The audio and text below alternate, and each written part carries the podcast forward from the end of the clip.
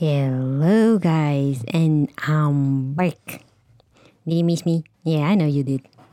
Yeah, don't lie, don't lie. I know you did. So, uh, I've been uh, sick for a week. I had a flu, and uh, yeah, my voice was not the best to record to posterity, so to say. And then, yeah, then uh, I took a week off, so to say.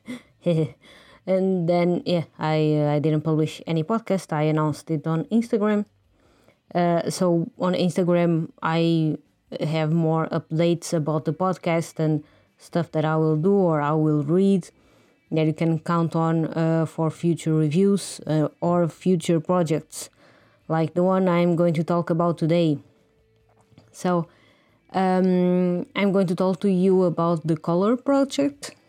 So I'm a designer, or I'm I'm studying to be a designer, and um, I've studied color for years, for some years that I've studied uh, color, the effect that it has in people, um, why they are used the way they are used, and uh, also through cultural um, misinterpretation. Uh, also, what it means um, a color to us and what it means to other culture and all that the impact um, of the the colors as um, as an artist to uh, other people. Because um, it's it's a part of my job as a visual artist to know what color is because it's a fundamental part um, of our studies and our final results. And so I thought okay, why not associate then a color with books? And then I had this idea the, the last week because I finished, uh, I completed the series and now I I want to read. it's the the Brent Weeks series. There uh, there are five books and um, the series basis is more based on color and. Um, you have some color system and uh, all that explained on the on the fantasy series. And there are also other books that I wanted to read about the theme like the Shades of Grey from Jasper Fforde, The Warbreaker from Brandon Sanderson. That's uh, one of the one of the books that I'm uh, postponing a lot and it talks also about uh, color. Um, that light Lightbringer series uh, is also about color from Brent Weeks. And also, I heard that um, um, I, I've seen in some reviews that the Brave New World um, has also some uh, color references and uh, some color organizations and all that. And since I haven't read it yet, yeah, I know, shame on me, but you can't read it all uh, one of the few dystopians that I haven't read yet, like the classic ones. Um, then I'm going to read that one and uh, give my opinion. And so these four, um, a series and these uh, uh, three books, I'm going to read through this uh, color project too, like um, as a like spontaneous will, so to say. And um, also my point in um, in making this project is that I could share the um, the podcast format with other people and especially with people um, that have only Instagrams or they have um, YouTube channels and they they have never um, experimented podcasts um, to bring to them. And also to have um, partnerships with other podcasters uh, and then we can uh, join together and make um, an episode together. So, um, and my um, my point is to pick up a color, uh, or else the the person that I'm inviting is going to pick up a color, um, and this person is going to um, pick up a book about that color, and then uh, we'll go um, make a, an episode about uh, this book and um, what implications are of uh, the color chosen on this book and why um, has he chosen this uh, this color, and then I'm going to say what I uh, think about the book and um, also the color implications on this book and all that, and we can talk a little more about it. And that's uh, the main point of um, all the projects is to have more interactivity, to have the, the podcast format more um, known in the book community and all that. And um, so I separated four colors and I made um, a special one. I made a rainbow also. Uh, and the rainbow, we are going to talk about the um, implications of the uh, rainbow flag in the LGBT uh, community.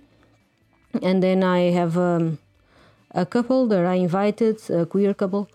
Um, they are Portuguese from Porto, uh, Literacidades, and they are going to be the feature for October. So they are going to open uh, this whole project, and I'm really happy about it.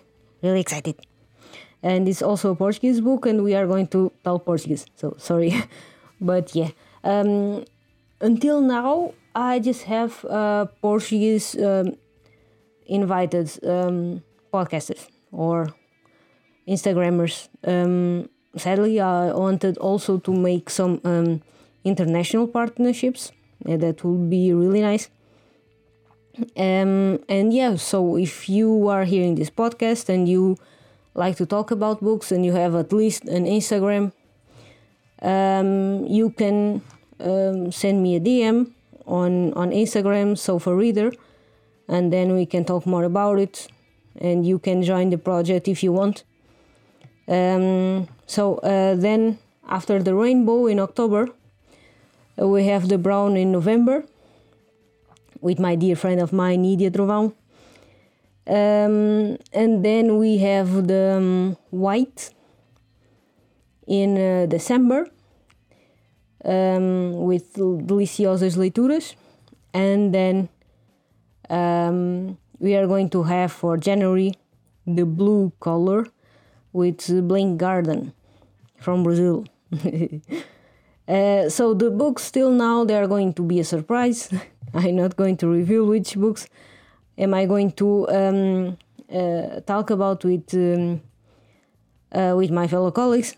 Um, but yeah, then you're going to be surprised at the time. I hope you like this project. I hope you jump in and um, have a talk. And yeah, let's talk about books because we love it, right, guys? So, and that's all. And today I'm going to publish another episode. Uh, and yeah, um, for the color project, that's all.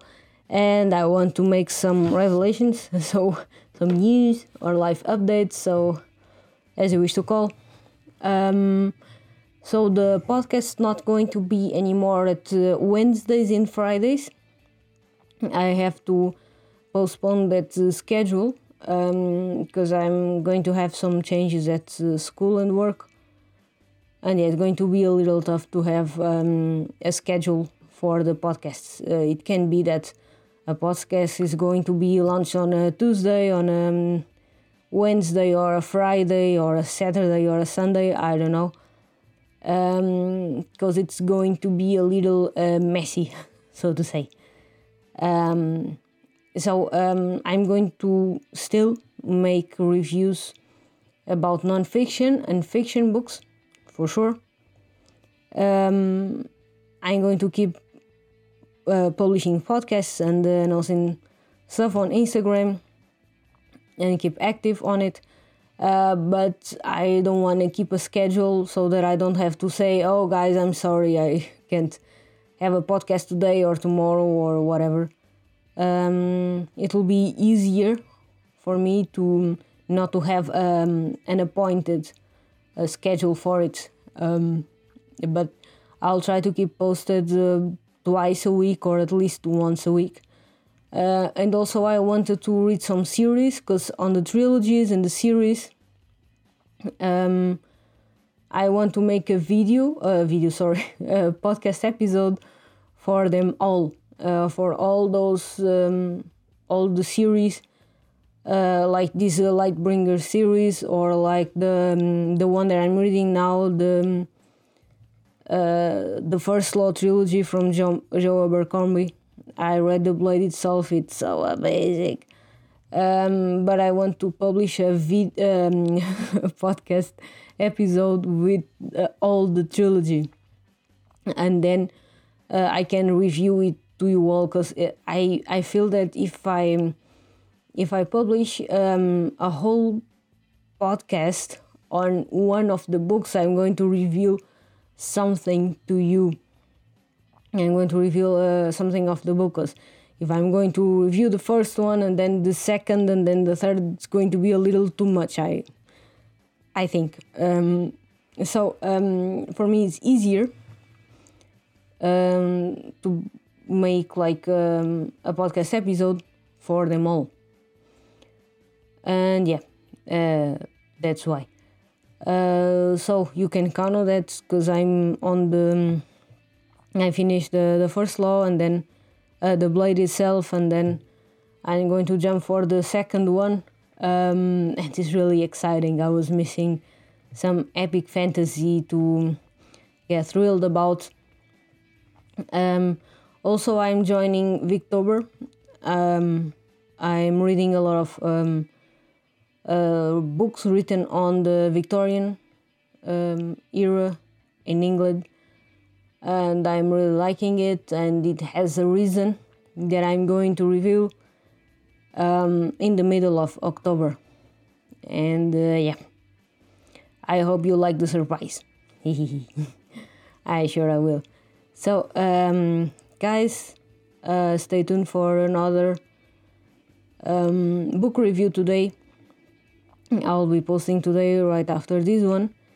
And I hope you liked it and bye.